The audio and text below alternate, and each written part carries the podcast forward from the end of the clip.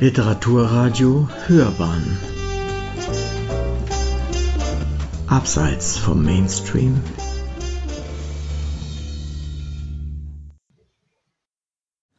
Guten Tag, liebe Hörerinnen und Hörer. Ich bin Maja Linnemann und habe das Buch Letzte Dinge Tod und Bestattungskultur in China geschrieben. Das Buch ist im Dezember 2020 im Drachenhaus Verlag erschienen. Wie ich dazu gekommen bin, dieses Buch zu verfassen, habe ich im Vorwort ausgeführt. Und das werde ich Ihnen nun vorlesen, um Ihnen eine Einführung zu geben, worum es in dem Buch geht. Tod und Sterben in China. Erfahrungsbericht und Spurensuche. Rutu Wei An, Frieden in der Erde finden, ist ein alter chinesischer Spruch. Die Reform bedeutet, tausend Jahre alte Bräuche zu zerschlagen, um eine neue Ära einzuläuten. Dies ist ein Zitat aus dem Report on Funeral Development of China aus dem Jahre 2010. Sterben und Tod sind Themen, die uns alle unvermeidlich treffen und betreffen. Anders als Geburt, Erwachsenwerden und Heirat ist das Lebens Lebensende aber kein freudiges Ereignis, sondern mit individuellen Ängsten und für Hinterbliebene, Verwandte, Freunde, Fans mit Trauer und Verlustgefühlen verbunden, deren Ausmaß und Form vor dem Ereignis gar nicht abzuschätzen sind. Mit der Industrialisierung, Modernisierung und dem Triumph von Wissenschaft und Technik wurde das Sterben im 20. Jahrhundert ein Prozess, der sich immer mehr aus dem Alltag aus der Familie und der Dorfgemeinschaft in Krankenhäuser und Altenheime und in die Hände von Profis verlagerte. In den modernen chinesischen Metropolen des 21. Jahrhunderts ist der Tod kaum noch präsent. Symptomatisch für den heutigen Umgang mit dem Tod in Ostasien ist der Titel eines 2012 erschienenen wissenschaftlichen Sammelbandes in dem es um aktuelle Bestattungstrends in Japan, Korea und der Volksrepublik China geht. Er heißt Invisible Population, The Place of the Dead in East Asian Megacities, also die unsichtbare Bevölkerung. Die Autorin Miley Belloc schreibt zu Shanghai, einer Metropole mit über 20 Millionen Einwohnern, der Tod sei praktisch aus der Stadt vertrieben. Kaum ein Ausländer, selbst jene, die lange in der Stadt gelebt hätten, könne sagen, wo sich ein Friedhof befindet. Und dies steht in krassem Gegensatz zu Beschreibungen von europäischen Missionaren und Reisenden seit dem 16. Jahrhundert. In ihren Berichten, die erstmals Informationen zu Bestattungsritualen und Gebräuchen nach Europa übermittelten, wird immer wieder betont, welch immens wichtige Rolle der korrekte Umgang mit dem Tod bei Chinesen spiele und dass die Sorge für die Toten wichtiger sei als jene für die Lebenden. So schrieb der in Köln geborene Jesuit Adam Schall von Bell, der von 1623 bis zu seinem Tod 1666 in Peking lebte und dort Zeuge des Übergangs von der Ming zur Qing-Dynastie wurde, bei der Bestattung ihrer Toten lassen sowohl die Tataren wie auch die Chinesen auffällige Sorgfalt walten. Denn sie stellen sich vor, dass das Glück aller Nachkommen davon abhängt. Mein eigenes Interesse am Tod hat natürlich auch mit persönlichen Erfahrungen zu tun. Mit dem Tod und den Bestattungen meiner Eltern in Deutschland 1993 und 2004 und mit dem Ableben meiner Schwiegereltern in China 2016 und 2019. Die Bestattung der irdischen Überreste meines chinesischen Schwiegervaters geschah sogar zweimal, so dass ich sowohl am typischen Ablauf einer modernen Trauerfeier in einer Millionenstadt als auch bei einer traditionellen Dorfbestattung eingebunden war. Letztere traf mich nicht unvorbereitet hatte ich doch bereits 2009 im Heimatdorf meines Schwiegervaters in der Provinz Shanxi eine Bestattung im Nachbarhaus miterleben können, die ich teilweise gefilmt hatte. Diese Aufnahmen habe ich in den Jahren danach oft angesehen, so dass mir vor allem die akustischen Impressionen einer chinesischen Beerdigung immer vertrauter wurden. Es bleibt nicht auszuvergleichen zwischen Deutschland und China und zwischen Stadt und Land. Meine persönlichen Erlebnisse haben wiederum dazu geführt, dass ich zu recherchieren begann und bei Juicy fündig wurde, einem neokonfuzianischen Philosophen, der im 12. Jahrhundert in der Sung-Dynastie gelebt hat. Seine Schrift mit dem Titel Familienrituale, die das Idealverhalten bei Geburt, Heirat, Tod und bei der Ahnenverehrung regelte, soll in der Ming-Zeit beinahe in jedem Haushalt zu finden gewesen sein. Vieles, was darin festgelegt war, findet sich heute noch im allgemeinen Wissensschatz vieler Chinesen und ist im kulturellen Gedächtnis unter Tradition abgespeichert. Während ich bereits begonnen hatte, an diesem Buch zu schreiben, ergaben sich weitere Gelegenheiten, an Trauerfeiern in China teilzunehmen. Sowohl in der Hauptstadt Peking als auch auf dem Land in der Provinz Hubei. Gleichzeitig habe ich 2019 in Bremen an einem Hospizkurs teilgenommen und dann eher zufällig und zu meinem Erstaunen erfahren, dass diese Bewegung, Sterbebegleitung, sich seit einigen Jahrzehnten auch in China ausbreitet. Wenn auch die Friedhöfe und Krematorien in die Peripherie der Städte verbannt wurden, so gibt es im Alltag durchaus Momente, in denen einem der Tod indirekt nahe kommt. An bestimmten Tagen des Jahres sieht man meistens in der Abenddämmerung Menschen auf dem Fußweg Feuer entzünden und Papier verbrennen. Häufig tun sie dies an Straßenkreuzungen. Auf Chinesisch heißt es genau so, Shaozhi, Papier verbrennen. Allerdings handelt es sich dabei nicht um irgendein Papier. Das grobe, gelbe oder weiße Papier symbolisiert Geld und sieht auch oft wie Geld aus.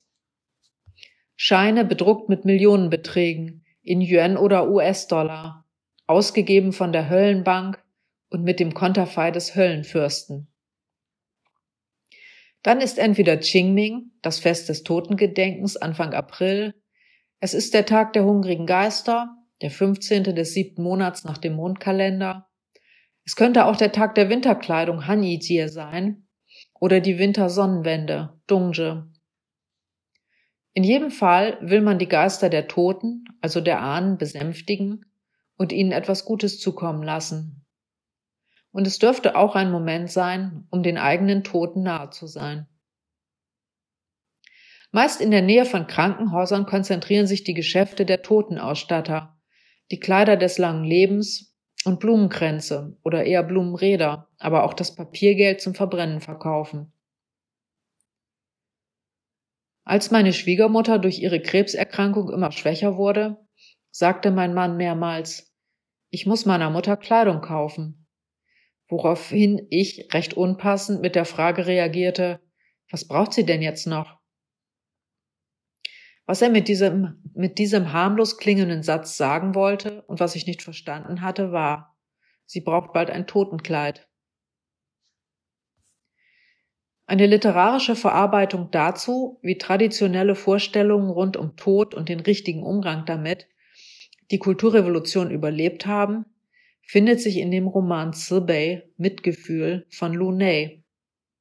In Mitgefühl wird viel gestorben und der Autor vermittelt in einigen Szenen volkstümliche Vorstellungen, die mit dem Tod verbunden und offensichtlich auch heute noch präsent sind. Auch chinesische Filme geben manchmal Einblicke in den Umgang mit Sterben und Tod. 2020 lief der Film The Farewell in deutschen Kinos.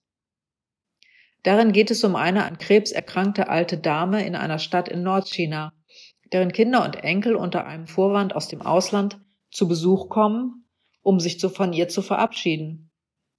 Die Betroffene selbst aber weiß gar nichts von ihrem Zustand, denn die Verwandten halten ihn, ihr, halten ihn vor ihr geheim. Vor allem die in New York aufgewachsene Lieblingsenkelin kann dieses Verhalten gar nicht verstehen. Und sie stellt immer Fragen wie, was ist denn, wenn sie noch etwas zu erledigen hat?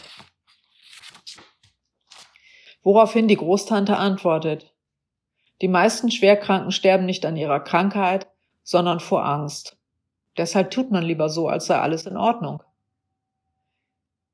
Und wie ich im chinesischen Bekanntenkreis selbst erfahren habe, ist es durchaus üblich oder zumindest eine Überlegung wert, todkranken Eltern oder Großeltern ihren Zustand zu verheimlichen. Eine eher humoristische Verarbeitung des Themas ist der Film Nicht ohne meine Leiche aus dem Jahr 2007. Er erzählt von der Reise des Wanderarbeiters Zhao, der den Leichnam seines Freundes Liu über 1700 Kilometer durch China transportiert, weil er ihm versprochen hatte, ihn zu Hause zu beerdigen. Der chinesische Titel des Films lautet Luo Ye Guigen, wörtlich fallende Blätter kehren zu ihren Wurzeln zurück. Dies ist ein geläufiger Spruch, der oft zitiert wird, wenn Chinesen darüber sprechen, wo sie bestattet werden möchten. Eben in ihrer Heimat, dort wo sie ihre Wurzeln haben. Aber genau das sich begraben lassen ist heute ein Problem. Vielerorts fehlt der Platz, vor allem in den dicht besiedelten Gegenden im Osten. Und die Regierung hält die Bevölkerung sozusagen mit Zuckerbrot und Peitsche dazu an, keine Spuren zu hinterlassen, außer vielleicht digitale. Vor allem auf dem Land und in kleineren Städten sterben wohl noch mehr Menschen zu Hause als im Krankenhaus und werden dann dort aufgebahrt und verabschiedet. Dann kann man auch heute noch traditionelle Umzüge weiß verhüllter Menschen sehen, die selbst den Uneingeweihten ahnen lassen, das ist ein Trauerzug. Anfang der 2000er Jahre besuchte ich mit einer Freundin übers Wochenende die alte Hauptstadt der östlichen Hanzeit, Luoyang, in der Provinz Henan. Abends suchten wir die Altstadt und ein Restaurant. Eine richtige Altstadt gab es nicht, nur ein Viertel mit einstöckigen Häusern, eine Insel im Meer der vier- bis sechsstöckigen Wohnblocks, die das Stadtbild prägten. Es war stockdunkel in den Gassen, durch die wir schlenderten, als wir plötzlich eine seltsame, melancholische, auch etwas schrille Musik hörten, die mich magisch anzog. Es handelte sich um eine Trauerfeier. Die Musik kam von einem kleinen Orchester und im dämmerigen Lichtschein saßen Leute in der Gasse vor dem Haus. Andere kamen und gingen, und vor dem Eingang standen die typischen Blumenräder. Meine Freundin und ich setzten uns diskret dazu und lauschten der Musik. Niemand beachtete uns und es sprach uns auch niemand an, wie es sonst so häufig vorkam in jenen Zeiten, bevor das Smartphone die Aufmerksamkeit der Menschen übernahm. Dieselbe Musik hörte ich vor wenigen Jahren wieder auf dem Weg zum Supermarkt in der Millionenstadt Incheon ein Innenhof zwischen Wohnblocks aus den 1980ern war vollgestellt mit Blumenrädern. Außerdem waren auf mehreren Tischen Lebensmittel ausgebreitet. Schweineköpfe, ganze Hühner, Enten, Fische. Es fehlte an nichts. Und drei Musiker spielten in einem kleinen Pavillon. Schrill hob sich die Sona von den anderen Instrumenten ab. Nur die anerzogene Ehrfurcht vor Tod und Trauer hielt mich davon ab zu fragen, für wen hier so ein opulenter Aufwand betrieben wurde. Aber besonders interessieren mich Friedhöfe, die ja zumindest in europäischen Städten oft zu Touristenattraktionen geworden sind. Googelt man zum Beispiel die zehn schönsten Friedhöfe, wahlweise in Europa oder weltweit, spuckt die Suchmaschine verschiedene Rankings aus der Ohlsdorfer Friedhof in Hamburg, der Père Lachaise in Paris, der Zentralfriedhof in Wien, der jüdische Friedhof in Prag, der Highgate Cemetery in London oder die Necropolis Glasgow und, und, und. Das sind die Orte der letzten Ruhe, die in diesen Rankings fast ausnahmslos auftauchen. Nur chinesische Friedhöfe sind nicht dabei. Auf Friedhöfen findet man Historie, Architektur, Zeitgeist, Natur, Kitsch, Drama. Und in unserer hektischen, lauten Welt meist auch ziemlich sicher etwas Ruhe. Ein Besuch auf dem Père Lachaise im August 2012 erinnerte mich allerdings eher an eine Schnitzeljagd. Menschen aus vielen Ländern und Kulturkreisen waren hier unterwegs, mit einem Plan in den Händen, auf der Suche nach ihren Idolen. Darüber kam man schnell ins Gespräch. Ach, Edith Piaf habe ich auch noch nicht gefunden, aber schauen Sie mal um die Ecke, da liegt Frédéric Chopin. Das helle Grabmal von Oscar Wilde war mit roten Kussmündern bedeckt und auf der Rückseite ganz dezent zwei chinesische Namen. Yibing und Xiao Jing, 18.07.2009. Waren hier, kann man sich dazu denken, und nun wusste ich, dass es auch chinesische Grabtouristen gibt. Dies führt natürlich zu der Frage der Friedhöfe in China. Wo sind sie? Wie sehen sie aus? Wer liegt da? Und wo ruhen eigentlich die politischen und kulturellen Persönlichkeiten Chinas? Wo die Schriftsteller Lu Xun und Lao Shi oder der auch im Westen bekannte Peking-Opernstar Mei Lanfang? Wer sich irgendwie mit China beschäftigt, weiß natürlich, wo der Gründer der Volksrepublik China liegt im Mao Zedong Mausoleum auf dem Tiananmen-Platz im Zentrum Pekings. Und dabei hatte ausgerechnet der Vorsitzende Mao selbst 1956 das Volk und seine Politkollegen zur Einäscherung aufgerufen. Aus Sparsamkeitsgründen. 1994 war ich zum Studium in Chengdu, Hauptstadt der Provinz Sichuan. Meine Kommilitoninnen erinnern sich, dass ich mich bei unseren Ausflügen aufs Land besonders für die Gräber inmitten von Feldern und Reisterrassen interessiert habe. Unter meinen Fotos aus der Zeit finde ich eines aus der Gegend von Ya'an, nicht zu verwechseln mit Yan'an in Shanxi, dem Rückzugsort der KP nach dem langen Marsch. Sowie auch weitere von einem kleinen Friedhof in einem Randbezirk der Stadt Chengdu. Letzterer lag an einem verschmutzten Wassergraben und ich habe ihn als eng belegt, unordentlich und desolat in Erinnerung. Fünf Fotos in meinem Fotoalbum zeugen von seiner Existenz. Ich bin sicher, dass er im Zuge der Stadterweiterung und Modernisierung der letzten 25 Jahre längst weichen musste. Denkt man an Persönlichkeiten aus der bekanntlich sehr, sehr langen und wechselvollen chinesischen Geschichte, müssen natürlich die verschiedenen Kaisergräber genannt werden. Die 13 Ming-Gräber in Kombination mit der großen Mauer bei Badaling, die zum Pflichtprogramm jeder China-Reise gehören. Und die Grabstätten des ersten Kaisers, des 210 vor Christus verstorbenen Qin Shi Huangdi, nahe dem heutigen Xi'an. Über 2000 Jahre nach seinem Tod erlangte er eine sonst von nur wenigen Chinesen erreichte weltweite Berühmtheit durch seine Grabbeigaben, die 1974 entdeckten Tonkrieger, deren Kopien im Mini-Format von Touristen millionenfach in die ganze Welt getragen werden. Touristisch im Schatten der Ming-Gräber stehen die Gräber der Herrscher der Qing-Dynastie, die 1911 endete. Touristisch im Schatten der Ming-Gräber stehen die Gräber der Herrscher der Qing-Dynastie, die 1912 endete. Sie liegen in den geografisch komplett getrennten westlichen und östlichen Qing-Gräbern.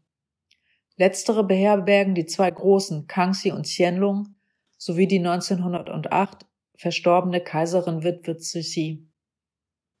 Haben Sie sich aber schon mal gefragt, wo der letzte Kaiser der Qing-Dynastie, Aisin Jiropui, dessen Leben in dem gleichnamigen Mono Monumentalwerk des Regisseurs Bernardo Bertolucci 1987 verfilmt wurde, seine letzte Ruhe gefunden hat?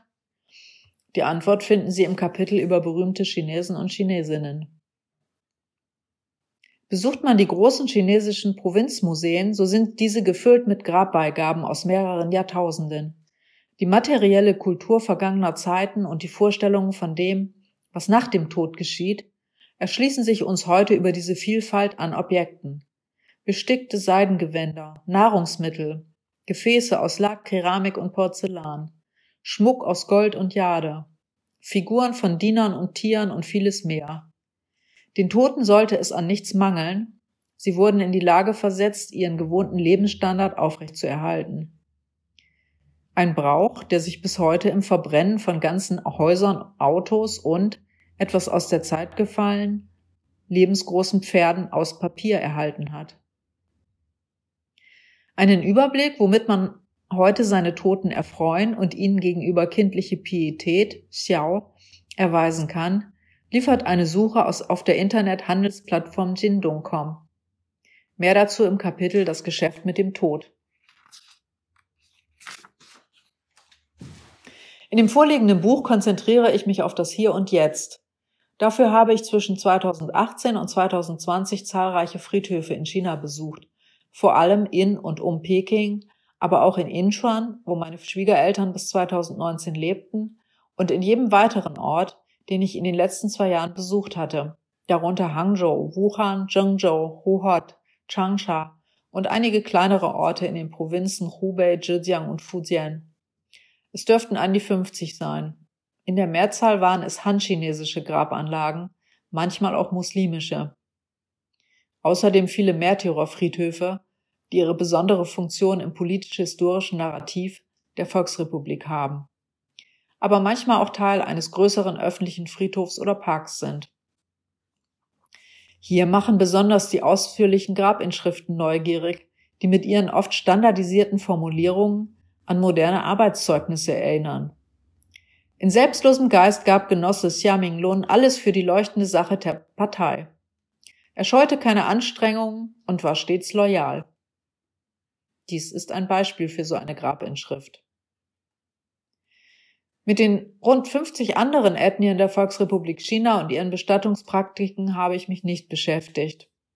Und auch der Südosten Chinas mit seinem ausgeprägten buddhistischen Einfluss kommt etwas zu kurz. Letztlich muss man sagen, dass Friedhöfe wahrscheinlich bei der Mehrheit der Chinesen eher nicht als Orte betrachtet werden, die man zur Entspannung aufsucht. Das hat, neben dem verständlichen Widerstreben, sich der eigenen Endlichkeit zu stellen, mit dem traditionellen Glauben an Geister zu tun und mit der Überzeugung, dass die Toten Einfluss auf die Lebenden nehmen können. So wurde im September 2018 eine dreiköpfige chinesische Familie unter etwas merkwürdigen Umständen mitten in der Nacht eines Hotels in Stockholm verwiesen und von der schwedischen Polizei fortgebracht. Der Vorfall wurde im chinesischen Internet heftig diskutiert. Ein Strang der Diskus Diskussion kritisierte, dass die Familie von der Polizei an einem Friedhof abgesetzt worden war, beziehungsweise nahe der U-Bahn-Station mit dem Namen Skooks Kierkegaarden, also Woodland Cemetery, nachts bei einem Friedhof. Dies sei für Chinesen, vor allem ältere, kulturell einfach schwer verdaulich.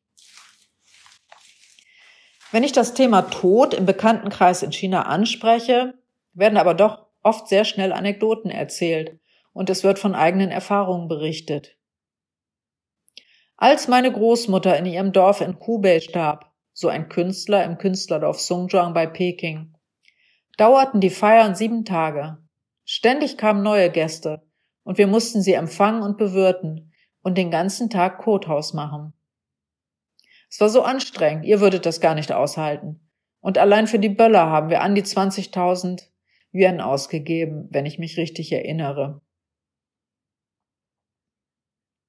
Ich nehme Sie in diesem Buch mit auf die Erkundungsreisen, die ich unternommen habe, um einige Antworten auf die folgenden Fragen zu finden. Was geschieht mit den rund 10 Millionen Menschen, die jedes Jahr in der VR China sterben? Wo kommen die vielen Toten hin? Auf dem Land, in den Kleinstädten und Metropolen? Welche Formen der Bestattung gibt es? Welche Entscheidungen treffen die Angehörigen? Und wie sind die Einstellungen zum Tod?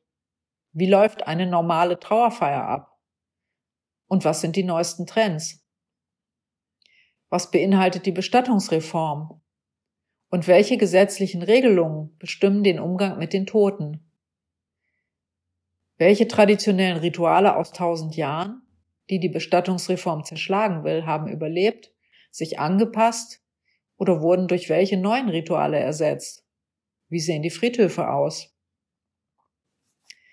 Last but not least, das Buch Letzte Dinge, Tod und Bestattungskultur in China ist keine wissenschaftliche Arbeit und wird weder jeden Aspekt des Todes in China aufgreifen, noch jede Frage umfassend beantworten.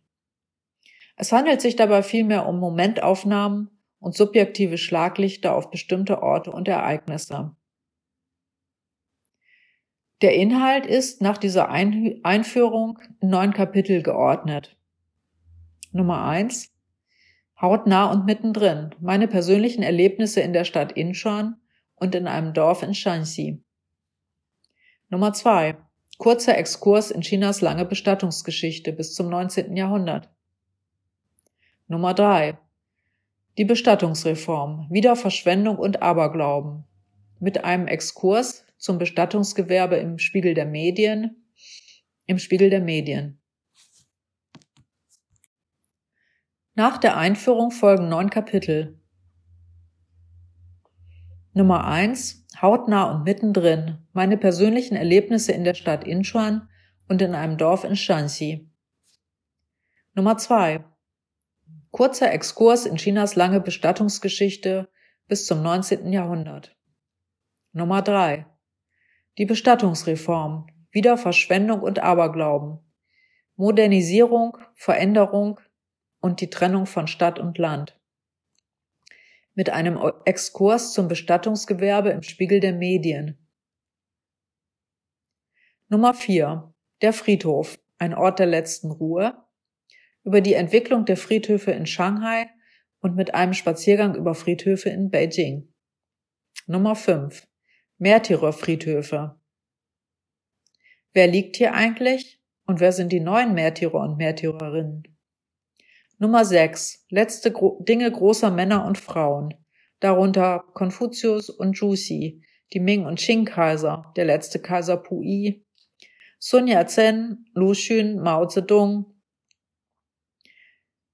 Sung Qingling, Mei Lanfang und Lao Shi. Nummer 7. Ausländer in China.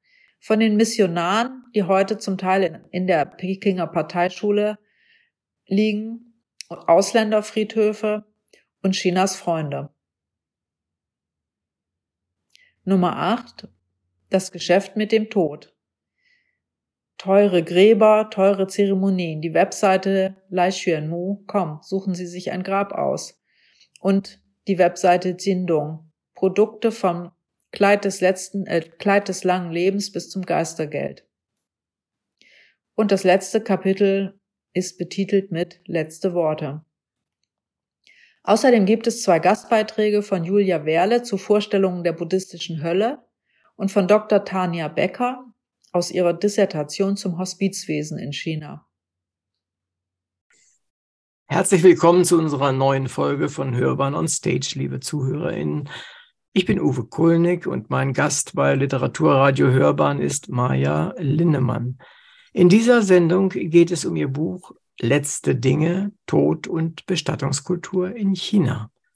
Wir hörten gerade einen Auszug aus ihrem Buch. Nun möchte ich mit ihr über China, ihre Erfahrungen, ihre Tätigkeiten und sie selbst sprechen. Ich begrüße Sie zur 107. Sendung Hörbahn on Stage, liebe Frau Linnemann. Ich freue mich wirklich sehr, dass Sie zu uns in die Sendung gekommen sind.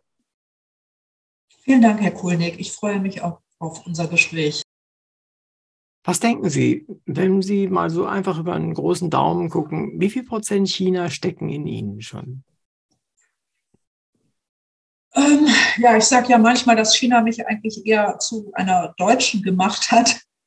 Ähm, also ich denke, die etwa 15 Jahre am Stück in China ähm, haben mir auf jeden Fall mehr bewusst gemacht, genau, was vielleicht das Deutsche oder typisch Deutsche in mir ist, ähm, ob ich das nun mag oder nicht. Es hat, es hat mir, also es hat einfach ein anderes Bewusstsein von meiner, von dem, was mich einfach geprägt hat durch mein Aufwachsen in einer Bremer Vorstadt in den mhm. 70er, mhm. 80er Jahren, also die Sozialisation durch Fernsehen und Medien und Schule, was das, was mein, was das, ähm, genau, wie mich das geprägt hat. Ähm, gleichzeitig bin ich China sehr dankbar, weil es mich aus einem vielleicht eher introvertierten Menschen zu einem, ähm, nein, ich will nicht sagen zu einem anderen Menschen gemacht hat, aber ich denke, dass China ein gewisses Potenzial in mir geholfen hat, gewisse kommunikative Potenziale zu entwickeln. China hat mir geholfen, wie ich im Nachhinein feststellen musste, ein, mein Potenzial, was Kommunikations- oder Kommunikationsfähigkeit äh, betrifft, zu entwickeln. Ähm, einfach weil die Chinesen so kommunikativ sind und weil man sich dem speziell in den 80ern und 90ern gar nicht entziehen konnte, wenn man im Bus auf der Straße gefragt wurde, woher kommst du, äh, was machst du, wie gefällt dir China, wie viel verdienst du. Ähm, ja, und das habe ich dann, am Anfang hat es manchmal genervt, später habe ich gedacht, das kann ich ja auch nutzen. Dann frage ich die Leute ja auch. Ich bin ja hier, weil ich Interesse am Land und an den Menschen habe. Und äh, genau, das waren eigentlich, ich habe es dann irgendwann sehr genossen, dass man immer mal einen kleinen Austausch, einen kleinen Schwatz auf der Straße hat.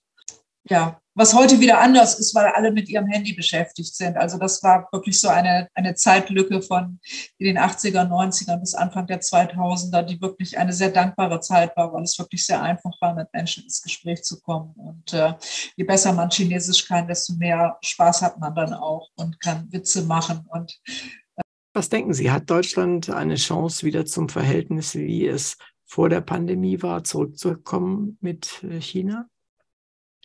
Das ist eine sehr große Frage. Also es ähm, ist sicherlich auch nicht nur die Pandemie, die jetzt ähm, mhm. Veränderungen ähm, hervorgerufen hat. Ich, ich hoffe es sehr. Also ich hoffe es sehr. Mir, mir fehlen die Beziehungen nach China, mir fehlen auch die Freunde, mir fehlt der individuelle Austausch. Ähm, ich denke, dass es den Menschen auf der anderen Seite auch so geht. Ähm, ehrlich gesagt, ich, ich fühle mich da nicht in der Lage, eine Prognose für die mhm. Zukunft abzugeben. Ich hoffe es. Also ich hoffe, dass es irgendwie wieder einen Zustand der Normalität erreicht. Kommen wir direkt mal zu dem Bereich, äh, der in Ihrem Buch behandelt wird. Ähm, bei uns ist das ja ein bisschen seltsam. Wir benutzen sehr häufig Euphemismen, wenn es ums Tod und, und Sterben geht und auch um das Begraben. Wir sagen ableben oder von uns gegangen oder verstorben statt gestorben oder zum Beispiel beisetzen. Äh, wie ist das in China sprachlich? Äh, ich vermute beinahe noch stärker. Ja, also ich hätte direkt ein Beispiel, das ein Mensch, ähm, der über jemand anders sagt, dass er gestorben ist, sagt oft Tatsole, er ist gegangen. Mhm. Ich glaube auch, ich weiß gar nicht, ob, ob es mir passiert ist oder äh, anderen nicht chinesischen Freunden oder Bekannten, dass wir das nicht verstanden haben, wenn jemand sagt, äh, er ist gegangen. Also dann haben wir vielleicht dumm gefragt, ja, wo ist er denn hin? Ja, ich verstehe. Und dann heißt es, okay, er ist nicht weggegangen, er ist gestorben. Also das gibt es gibt es definitiv auch. Oder äh, wie ich das gerade in meinem, ich habe ja eigentlich die Einführung meines Buches vorgelesen und ich habe ja auch meinen Mann nicht verstanden, als er sagte, er müsste für seine Mutter Kleidung kaufen, als sie im fortgeschrittenen Krebsstadium war und ich ihn gefragt habe, was willst du ihr denn jetzt noch kaufen? Und er so, ja, ihr Totenkleid. Mhm.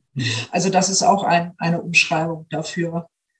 Ich habe etwas in Erinnerung, nämlich ich habe als äh, Kind so bis circa sieben Jahre gegenüber einem alten Friedhof gewohnt. Äh, wir haben mit anderen Kids äh, zwischen den Gräbern und Grüften dort gespielt und uns auch gar nichts dabei gedacht. Hinter unserem Haus standen sogar hunderte von Grab Grabsteinrohlingen, aus denen wir uns mit unseren kleinen, bescheidenen Kräften Verstecke zusammengestellt haben. Ich habe heute noch schöne Erinnerungen dran, aber wie sieht denn das mit China aus? Meinen Sie, so etwas wäre in China überhaupt möglich? Man muss das, wenn ich jetzt an die heutige Zeit denke, dann hat sich der Umgang mit dem Tod eigentlich äh, in zwei Richtungen entwickelt. Also in den Städten, wo ähm, er ein bisschen oder also sehr aus dem Blick und aus dem Alltag verschwunden ist und ja auch die Friedhöfe nicht im Zentrum liegen, sondern weit außerhalb. Und äh, Während auf dem Land, und das sieht man ja heute noch, die Gräber oft in den Feldern und auch nahe zu den, äh, zu den Behausungen oder zu den ja, Bauerngehöften liegen. Also da sind sie viel mehr Teil des Alltags. Wenn der Bauer sein, sein, sein Feld pflügt oder bearbeitet, dann muss er gegebenenfalls um die Gräber seiner Vorfahren herumflügen. Und da werden sicherlich auch die Kinder spielen und sich nichts, nichts daraus machen. Aber ähm, das gilt eben nur für Kinder auf dem Land. In der Stadt ist es ziemlich undenkbar. Also da würden keine Kinder auf den äh, Friedhof gehen zum, zum Spielen. Und bei den meisten Friedhöfen, also den sogenannten kommerziellen Friedhöfen, äh, wird man eigentlich auch, oder ist es mir oft passiert, dass ich am Anfang, äh, am Eingang gefragt wurde, äh, was ich will und ob ich da ein bestimmtes Grab besuchen will. aber auf, auf ländlichen Friedhöfen, die frei zugänglich sind, warum, da werden vielleicht auch Kinder spielen, ja. Mhm, mhm. Ja, ich habe es mir beinahe so gedacht, weil Sie schrieben ja auch, dass Sie äh, sogar ein, ein, einmal äh, daran gehindert sind oder so gut wie gehindert wurden, auf den Friedhof zu gehen. Und Sie mussten praktisch auch immer äh, ab und zu belegen, zu welchem Grab Sie wollten und sowas. Also das sieht mir anders aus, als wir es hier bei uns haben, wo wir ja jederzeit zu jedem Grab gehen können müssen, mehr oder weniger. Äh, und äh, das ist äh, sicherlich dann ein Unterschied. Was mir auf meinen Reisen, vor allen Dingen im Norden Europas aufgefallen ist, sagen wir mal Finnland und, und Norwegen und so, ist ähm, der Glaube an, ja, äh, an Kobolde und, und, und. Wie sieht denn das aus mit dem, mit dem Geisterglauben in China aus? Das ist nicht zu vergleichen, denke ich mal, oder? Also generell denke ich, sind, sind Chinesen schon relativ abergläubisch. Aber ob äh, äh, was wirklich geglaubt wird, finde ich relativ schwierig. Wirklich. Ich habe ich hab ehrlich gesagt die Leute, zum Beispiel, wenn ich ähm, erzähle, dass sie, dass sie zu bestimmten Tagen Papier verbrennen, dann bin ich in der Regel nicht dahin gegangen und gefragt, äh, für wen macht ihr das denn jetzt und mhm. äh, warum macht ihr das und glaubt ihr denn wirklich, dass das, dass das jemandem was bringt? Das finde ich sehr, ich muss ehrlich gesagt, sehr schwierig, sehr schwer zu beurteilen, ähm, wer wirklich was glaubt. Und ähm, wenn ich zum Beispiel an die Landbeerdigung auch im Zusammenhang mit meinem Schwiegervater denke, mhm. dann, äh, dann war, ich weiß nicht, ob die Leute jetzt wirklich ähm, glauben, dass, dass da die Seele noch irgendwo lebt und dass sie eben tatsächlich auch äh, Einfluss haben kann auf das Leben der Nachfahren. Ähm, es passiert aber manchmal, dass Chinesen sagen, ähm, sie haben von ihrem Vater oder Mutter oder Großvater geträumt und der war im Traum unzufrieden und dann ähm, haben sie sich das Grab angeguckt und dann musste da vielleicht irgendwas in Ordnung gebracht werden. Also mhm. sowas gibt es manchmal interessant in, in, in Inchuan, dass man also die, die neuen Friedhöfe und das Krematorium liegen etwas außerhalb ähm, der Stadt. Und da wurde die, auf der Straße, die, die von den Friedhöfen in die Stadt führt, die wird, äh, wurde etwas abgeleitet und es wurde so ein Torbogen in die Mitte gestellt, der praktisch den direkten Zugang von, von diesen Friedhofsarealen in die Stadt unterbricht. Also ja. das ist schon auch ein bisschen ein Zeichen, selbst auf fast offizieller und Stadtplanungsebene, dass man versucht, mögliche schlechte Energien oder negative Energien, die von den Toten kommen können, äh, nicht direkt in die Stadt fließen zu lassen. Mhm. Das ist, äh, ich meine, wird ja offensichtlich bis heute gemacht, dass äh, man nach Feng Shui die Gräber ausrichtet, wo man das denn überhaupt kann. Also auf dem Lande wahrscheinlich eher, in der Stadt wird das ja alles nicht mehr so funktionieren. Ja, obwohl ich denke, dass also Friedhöfe, die was auf sich halten, da schon auch Wert drauf legen. Und äh, es ist ja vor allen Dingen auch sehr teuer geworden, mhm. äh, jemand auf dem Friedhof regulär bestatten zu lassen. Also in den, ähm, in den Städten ist es zum Beispiel praktisch nicht möglich. Ähm, also es sind nur, sind nur Einäscherungen möglich, also auch nur sehr kleine Gräber. Ähm, Trotzdem sieht man auf manchen Friedhöfen auch sehr, sehr große und sehr aufwendige Gräber. Also denke ich, die müssen, es muss doch möglich sein, wenn jemand viel Geld hat und es ausgeben möchte, dass er eben sich auch ein luxuriöses Grab leistet. Mhm. Ich habe aus Ihrem Buch gelernt, dass äh, Mao äh, Zedong sich ja eigentlich hat verbrennen lassen wollen, um eben als gutes Beispiel offensichtlich für diese Verbrennungen zu gelten. Auch das hat man ja ignoriert. Äh, er ist ja aufgebahrt bis heute. Ähm, also muss es irgendwie Möglichkeiten geben, darüber hinwegzugehen. Und äh, man macht das dann offensichtlich auch.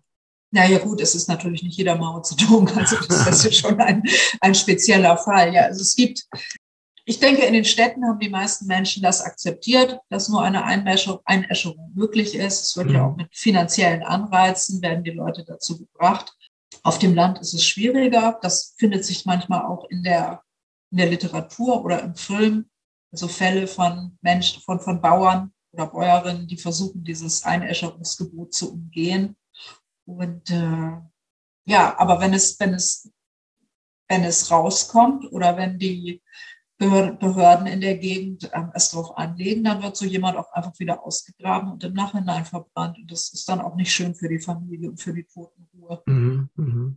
Ist relativ äh, ja, radikal dann diese Handlungsweise. ja, es ist sehr radikal. Also vor allen Dingen, wenn man sich eben ähm, die Sorge um die Toten in den früheren 2000 Jahren äh, Geschichte anguckt. Und, ja. äh, also interessanterweise Richard Wilhelm, der sehr viel von äh, der, der Schriften von Konfuzius übersetzt hat, schreibt ja in einem Buch, ich glaube im Buch der Sitten, äh, dass er einen Teil weglässt, weil es da einfach immer nur um die Totenbestattung und um den Umgang mit den Toten und Verstorbenen geht. Und das ist ihm alles viel zu viel. Also das kommt schon, kommt schon in, kommt schon bei Konfuzius vor. Mhm, mh.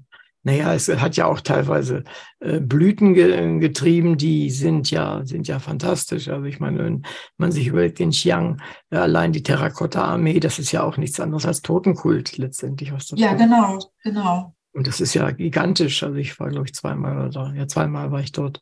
Und äh, jedes Mal stehe ich dann da und denke, mein Gott, um das um einen Menschen, den man da einfach nur beerdigen sollte. Oder ich kann mir vorstellen, und das hab, geht ja auch aus Ihrem Buch hier und da äh, deutlich hervor, dass es wirklich äh, ein großer Aufwand ist und dass sich Menschen äh, um das umzusetzen, weil sie glauben, dass ihren Eltern oder, oder wem auch immer schuldig zu sein, völlig verschulden und äh, ja, viel mehr tun, als sie eigentlich können.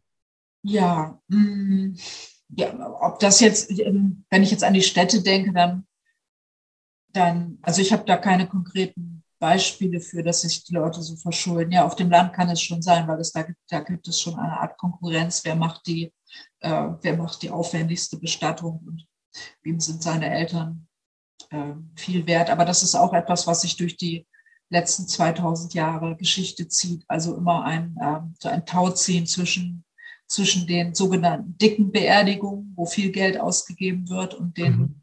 den dünnen Beerdigungen, den sparsamen. Also wo auch immer, wo auch ähm, die, die verschiedenen Philosophen äh, argumentiert haben, warum das eine gut ist und wichtig und das andere und was angemessen ist. Ähm, ja, also auch das hat, hat lange Tradition. Also wenn ich, in, wenn ich an, die also an die Beerdigung, die ich auf dem Land in Schanzi miterlebt habe, denke, ähm, also die, die meines Schwiegervaters war deutlich einfacher als eine aus dem Nachbarhaus, die ich zehn Jahre zuvor miterlebt hatte. Und äh, was für mich interessant war, dass also mein Mann als, als Sohn überhaupt keinen Einfluss darauf hatte, wie das abläuft. Das haben einfach die, die Dorfbewohner äh, bestimmt, aber sie haben es eigentlich auch nicht bestimmt. Es gibt bestimmte Sachen, die müssen gemacht werden. Also der, es werden ein paar Papierfiguren gekauft und auf den Altar gestellt und später verbrannt. Und es gibt abends ein bisschen äh, Programm mit Singen und Tanzen und so. Also aber schon eher ein Unterhaltungsprogramm. Das war auch das, was mich beim ersten Mal am meisten überrascht hatte. Mhm. Ähm, aber hat aber auch Tradition, dass man Theater, Theateraufführungen zu Beerdigungen macht. Und äh, was aber auch wieder von anderen dann kritisiert wird. Also das ist nicht so, man kann, ich würde jetzt nicht sagen, das ist chinesische Kultur, das wird gemacht und dann wird es kritisiert. Und ähm, aber also ich habe es mir im Nachhinein dann auch so erklärt, dass die, die, die, diese Menschen haben einfach ein Verständnis davon, wie das sein soll. Das wäre ja hier genauso. Also vielleicht in einem katholischen Dorf hat man auch mhm. gewisse. Abläufe, die einzuhalten sind. Und äh, und dann, um dann nochmal auf jetzt Glauben an Geister oder Aberglauben zu kommen, ich ja. denke, ähm, das ist auch eine Vorsichtsmaßnahme, wenn man das einfach alles so richtig macht. Es geht immer um die, um die korrekten Handlungen und um den korrekten Ablauf. Dann hat man sich nachher auch nichts vorzuweisen. Wenn dann irgendein Unglück passieren würde in dem Dorf, dann kann aber keiner sagen, ach, das kommt, weil ihr diese Beerdigung nicht richtig ausgerichtet habt. Ähm, also es ist so auch ein bisschen eine Vorsorge. Naja, und es gibt natürlich einen sozialen Aspekt, also gerade auf so einem Dorf, also die Dörfer sterben ja auch etwas aus, die jungen Leute gehen zum Arbeiten weg und dann sind oft nur noch Alte da und Kinder und also Enkelkinder. Es gibt auch keine Dorfkneipe oder so, gibt es bei uns bald auch nicht mehr. Aber ähm, also Beerdigungen sind dann auf jeden, es gibt aber auch eben, weil es keine Religion wirklich gibt, es gibt dann keine Feste, wo das Dorf sonst zusammenkommt. Und ich denke, dass Beerdigungen und wahrscheinlich auch Hochzeiten, das sind einfach die Anlässe, wo dann die so ein bisschen sich aus dem Jahres, äh, Alt, äh, Jahresalltag und Trott hervorheben und die etwas besonders sind. Und deswegen auch das Unterhaltungsprogramm. Das ist dann das Einzige, was auch da wirklich mal los ist auf dem Dorf. Sie schreiben es ja auch in Ihrem Buch äh, relativ ausführlich und haben Familienmitglieder in China auch beerdigt. Eben haben Sie ein bisschen was an, schon angedeutet, was Sie überrascht hat. Aber was war Ihnen denn bei der, bei dieser, diesen Veranlässen das Fremdeste äh, und vielleicht auch das Überraschendste, äh, was Ihnen da begegnet ist? Ja, also wie gesagt, dieses Unterhaltungsprogramm, das ist nochmal anders als die, diese übliche Trauermusik sondern einfach, dass bei der ersten Beerdigung, die ich 2009 in Shanxi erlebt hatte, abends so eine Art Konferencier da war und ein Orchester, ein Frauenorchester, aber auch, also der hat gerappt und der hat irgendwelche populären äh, Pop-Songs dargebracht. Also das war für mich wirklich sehr ungewöhnlich. Und das ganze Dorf von wirklich kleinen Kindern bis zu den alten Leuten saßen begeistert da drum herum. Es waren bestimmt so 100, 150 Leute, würde ich sagen, ähm, und haben sich daran gefreut.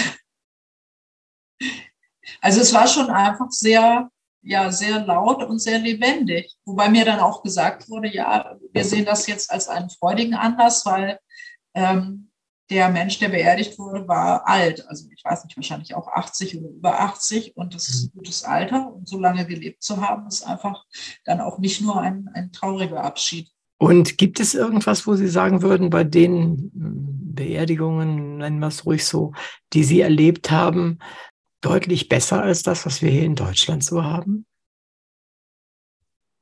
Äh, den Vergleich finde ich immer etwas schwierig, weil, also wie ich gesagt habe, in China die, äh, diese Dorfbestattungen, die ja. sind für Leute in der Stadt, gerade sagen wir mal so aus intellektuellen oder gebildeten Kreisen, sehr fremd.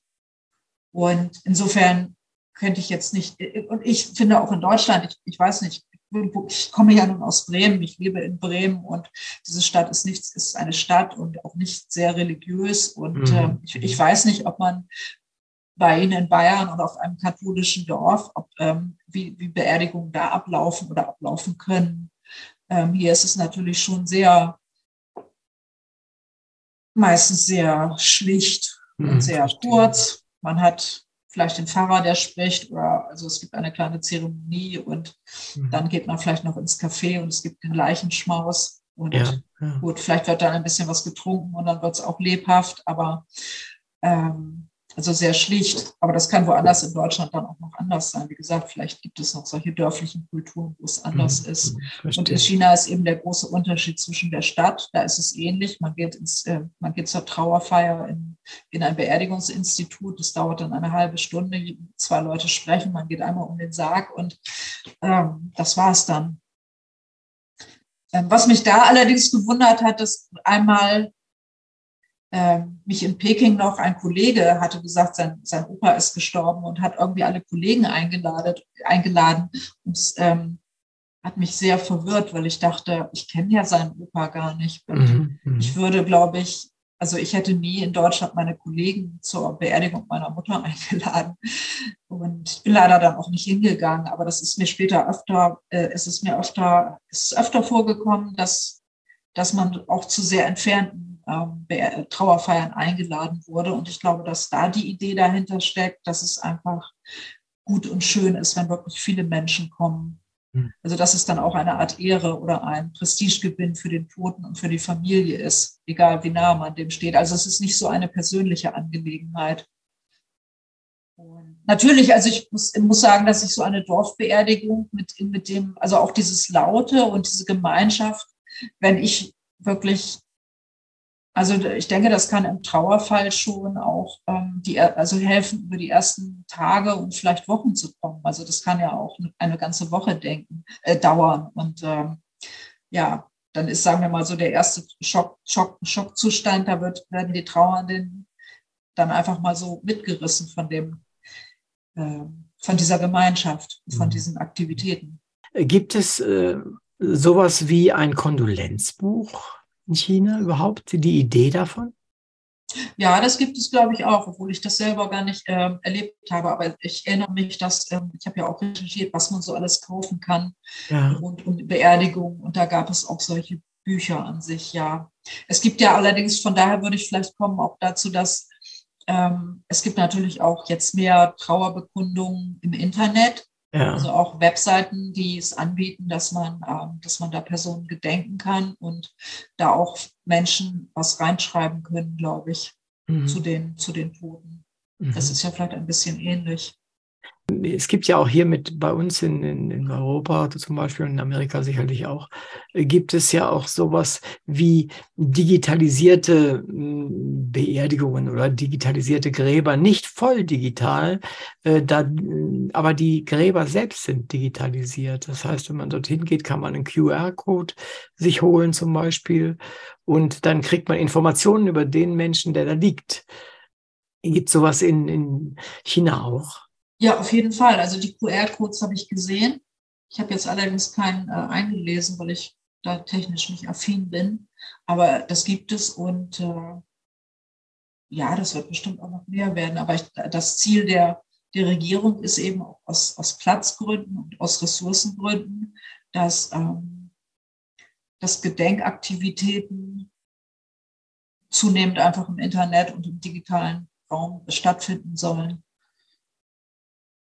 Und ich denke, also die Chinesen sind ja sehr technikaffin und sehr, ja, ja, ja. sehr, also auch da haben wir keine Berührungsängste. Insofern könnte ich mir schon vorstellen, dass es jetzt vielleicht mit der, mit der Generation, die jetzt jung ist oder in mittleren Jahren und den sogenannten Digital Natives, mhm. könnte ich mir vorstellen, dass es da tatsächlich einen Schub gibt, mhm. ähm, dass sie das viel einfacher annehmen werden als vielleicht die ältere Generation oder die Menschen vom Land. Ja, ich glaube auch. Bei uns ist es ja eher so, dass man versucht, die verstorbenen Menschen aus dem Internet rauszukriegen, was ja auch nicht so ganz einfach ist, ja. Aber äh, wenn ich natürlich die Ressource Platz nicht so habe, und wir reden ja von, von wahnsinnig vielen Menschen, äh, es sind ja Millionen, die im, im Jahr dort einfach sterben. Äh, das ist ja im Verhältnis zu unserem kleinen Deutschland, äh, ich weiß nicht, ich weiß nicht wie die Zahlen von Ältesten sind. Sie schreiben darüber, aber ich habe es nicht im Kopf. Also 10 Millionen war, glaube ich, die letzte Zahl, die ich jetzt so Und ich glaube, Deutschland ist eine Million etwa. Ja, trotzdem, also der Unterschied ist natürlich, dass bei uns die Menschen freiwillig eher äh, vom Friedhof oder Richtig. von den traditionellen großen Gräbern Abstand nehmen. Richtig. Oder zumindest erlebe ich das hier im Norden so. Also fast jeden äh, über 60, den man fragt, der sagt, oh, ich will in einen Friedwald. Ja, ja, irgend sowas. Ne? ja, ist richtig. Ja. Also wenn wir verstreuen dürften, dann wäre die Verstreuung sozusagen äh, der Hit für die viele Menschen, die dann, äh, was ich, äh, zu, an, an, die See wollen oder in die Berge wollen, als dort verstreut werden und so. Aber das ist ja, ja bei uns nur in Ausnahmefällen. Möglich. Ja, in Bremen zum Beispiel. Also Bremen ist, glaube ich, das einzige ah. Bundesland, ah. wo das erlaubt ist. Wusste ich gar nicht. Na, immerhin. Und ähm, dann wäre das bei uns wahrscheinlich auch der Hit, äh, zumal auch aus Kostengründen. Ne? Ich meine, das, das kostet ja bei uns auch relativ viel Geld, Menschen unter die Erde zu bringen mir, mir ist an, an, äh, auf Seite 35 Ihres Buchs, Sie müssen jetzt gar nicht nachschlagen, mir ist auf 35 äh, ein, ein Bild aufgefallen. Und da sieht man nämlich zwei Bauernsärge, die an der Kopfseite höher gestellt wurden. Das ja. ist bei uns ja völlig unüblich. Wir machen ja immer alles sehr gerade. Das heißt, sie liegen platt auf der Erde. Ist das eine Geste, die Respekt für die Toten zeigen soll? Hm, ich glaube, die Frage kann ich Ihnen nicht beantworten. Ähm, das glaube ich eher nicht, weil diese beiden Personen waren, glaube ich, bei dieser Beerdigung nur zweitrangig, ähm, weil an, an, äh, es wurden insgesamt vier, vier Personen neu bestattet. Vielleicht mhm. wäre das auch noch was, was, ähm, was, was ich schon bemerkenswert und überraschend fand. Also gerade bei dieser ersten Beerdigung auf dem Land, die ich erlebt habe, dass ähm, dass ein alter Herr gestorben war und man praktisch seine Frau und aber auch seinen Sohn und seine Schwiegertochter vorher nur äh, provisorisch bestattet hatte. Und jetzt, wo er tot war, alle vier zusammen nochmal, äh, alle vier, ja genau, alle vier zusammen äh, beerdigt hat und für alle vier zusammen eine Trauerfeier gemacht hat.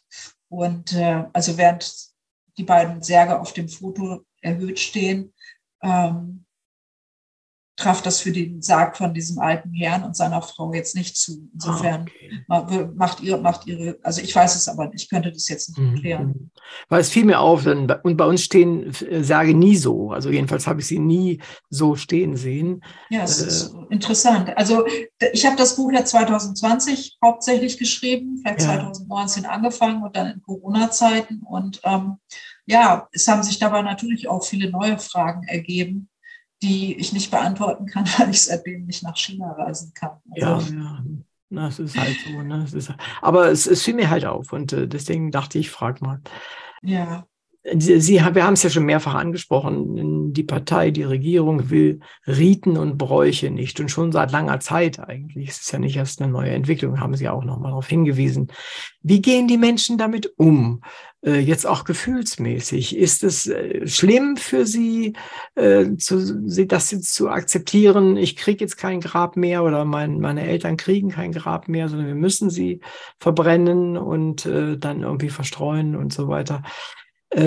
Ist es auch wirklich schädlich, wenn man sich nicht an diese Vorgaben hält? Also, wenn man sich nicht an die, also zum Beispiel Parteimitglieder ähm, würden große finanzielle Verluste tragen, wenn sie, wenn sie sich nicht daran halten, also wenn sie sich nicht einäschern lassen. Ähm, da würde im Normalfall würde, würde irgendwie wird die, das Gehalt oder die Rente von 20 Monaten bezahlt nach dem Ableben an die, an die Angehörigen. Aber wenn, wenn sich jemand, wenn die Familie sagen würde, nein, es muss eine, eine Erdbestattung sein, würden sie dieses Geldes verlustig gehen. Und ähm, das ist für viele schon ähm, Grund genug, das dann einfach mhm. zu machen. Mhm. Ähm, also ich, ich denke generell, also es, es macht ja auch Sinn. Also es ist ja eben nicht so viel Platz da. Und ich glaube schon, dass das viele Menschen auch einfach akzeptieren. Ähm, Und also die Zahlen, die ich recherchiert habe, haben mir ja gezeigt, dass tatsächlich immer noch 50 Prozent der Menschen, die in China bestattet werden, eine, doch eine Erdbestattung bekommen. Und ich versuche mir vorzustellen, wer diese Menschen dann eigentlich sind. Also ob das dann der dünn besiedelte Süden und Westen ist. Ähm, es kann auch, also es kann, kann sich auch nicht nur um die, um die ethnischen ähm, Minderheiten handeln, ich finde die, die Zahl eigentlich wirklich erstaunlich. Also in Deutschland sind es, äh, sind es, glaube ich, jetzt zwei Drittel Einäscherung und eine, ein Drittel Erdbestattung. Also es scheint, dass sich die Chinesen so viel stärker noch daran klammern, als, äh, ja, ja. als es im Westen, wo es ja keinen Druck gibt, außer vielleicht finanziellen Druck oder mhm. wo die Entscheidung aber eigentlich vollkommen frei wäre. Verstehe. Also hätte ich nicht gedacht, dass so viele Einäscherungen hier in, in Deutschland sind. Aber ich glaube, das hat auch Kostengründe wahrscheinlich. Es ist ja insgesamt recht teuer alles. Ja, genau. Aber also das mal in Deutschland hört man als Argument natürlich immer irgendwie, wer soll die Grabpflege äh, betreiben? Ja, das kommt hinzu, haben Sie recht. Bezahlen. Ja, ja und äh, was mir äh, in Erinnerung ist, dass Sie in einem Teil in dem Buch schreiben, dass es ein, ein Unverständnis gab, dass man ein Grab zeitlich begrenzt auf zum Beispiel 25 Jahre. Äh, das ist äh, in China wohl ursprünglich unverständlich gewesen, oder? Ja, ursprünglich gab es ja von, also für die Bessergestellten oder für die Normalgestellten gab es äh, Familiengrabstätten. Also da konnten ja zum Teil dann über unendlich viele Generationen ähm, Familienmitglieder bestattet werden und wurden dann auch nicht übereinander oder äh, das hat sich dann einfach so weiter ausgedehnt. Man kann sich so, ich glaube, das beste Beispiel ist irgendwie der, der Wald des Konfuzius, in dem ich, ich habe es jetzt, ich habe die Zahl jetzt nicht parat, wie viele mhm. tausend Menschen da seit Konfuzius ähm, bestattet wurden. Ja, ich, ich habe es gelesen, ähm, genau. Aber die Zahl habe ich auch nicht, nicht im Kopf. Naja, aber es, äh, es, sind schon, wenn man mal so, so eine Strichliste führen würde zwischen Gemeinsamkeiten und äh, Unterschieden, gibt es schon, glaube ich, nicht wenig Unterschiede. Aber wenn man in die Bräuche hineingeht und man guckt, warum die Bräuche äh, sozusagen so sind, wie sie sind, dann werden die Unterschiede kleiner zwischen äh, westlichen äh, Be Be Begräbnisriten und zwischen den chinesischen, oder? Ja. Es ist gar nicht so fremd.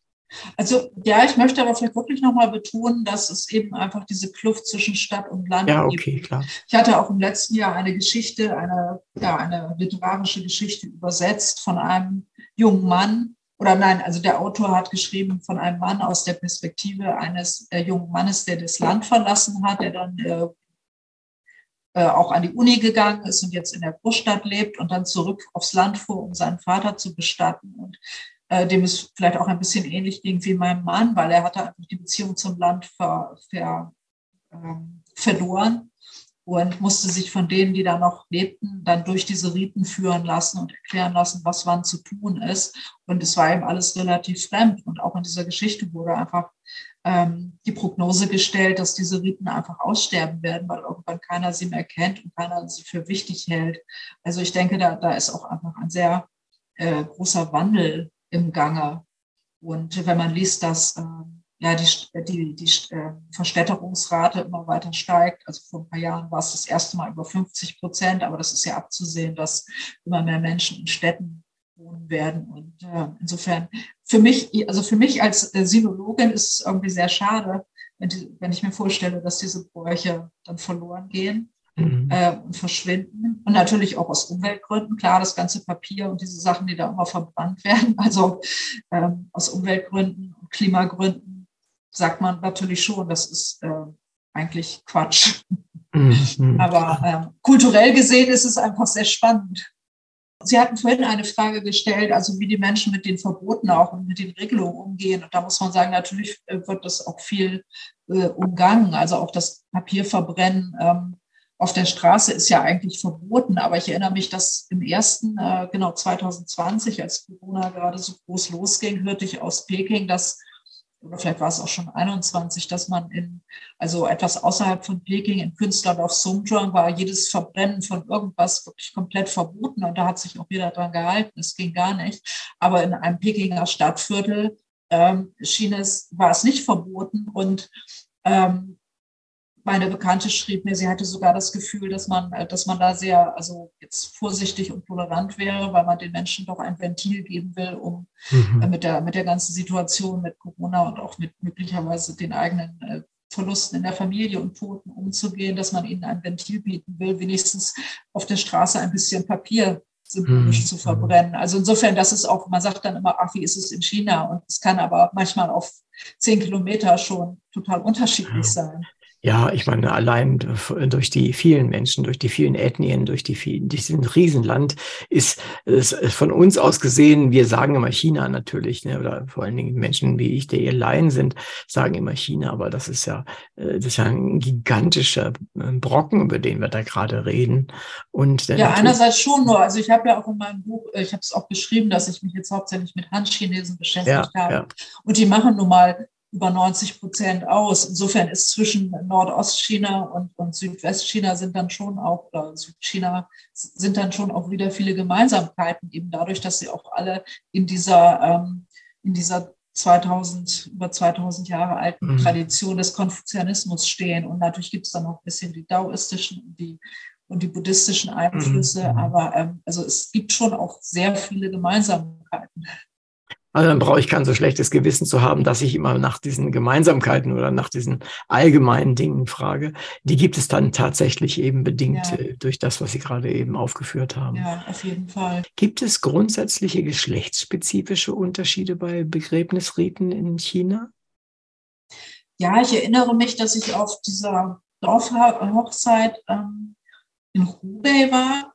Also das war der Schwiegervater einer deutschen Freundin, die eben auch mit einem, einem Chinesen aus Hubei verheiratet ist. Und äh, als, äh, ja, das war dann eben ihr Schwiegervater und sie fragte dann auch während der Beerdigung einen Verwandten, sag mal, vor zehn Jahren haben wir doch die Oma beerdigt, das war doch nicht so aufwendig und ähm, liegt es daran, dass es ähm, dass es nur eine Frau war. Und, aber der Verwandte sagte dann, nee, das liegt daran, dass wir damals noch nicht so viel, nicht so wohlhabend waren wie jetzt. Mhm. Ähm, das ähm, weiß ich nicht genau.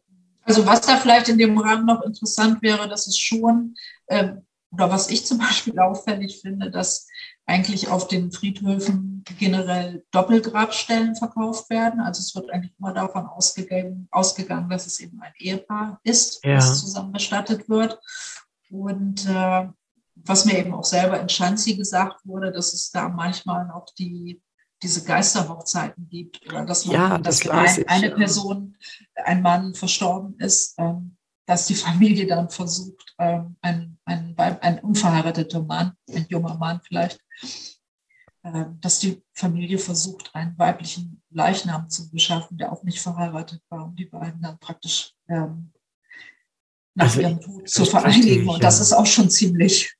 Das ist sehr skurril. Ziemlich, also, ziemlich äh, skurril, genau. Das, als ich das las bei Ihnen, da habe ich so gedacht, naja, ich meine, es werden ja allerhand Geschichten erzählt, in, in, egal in welchem Land, aber äh, das ist schon sehr fremd.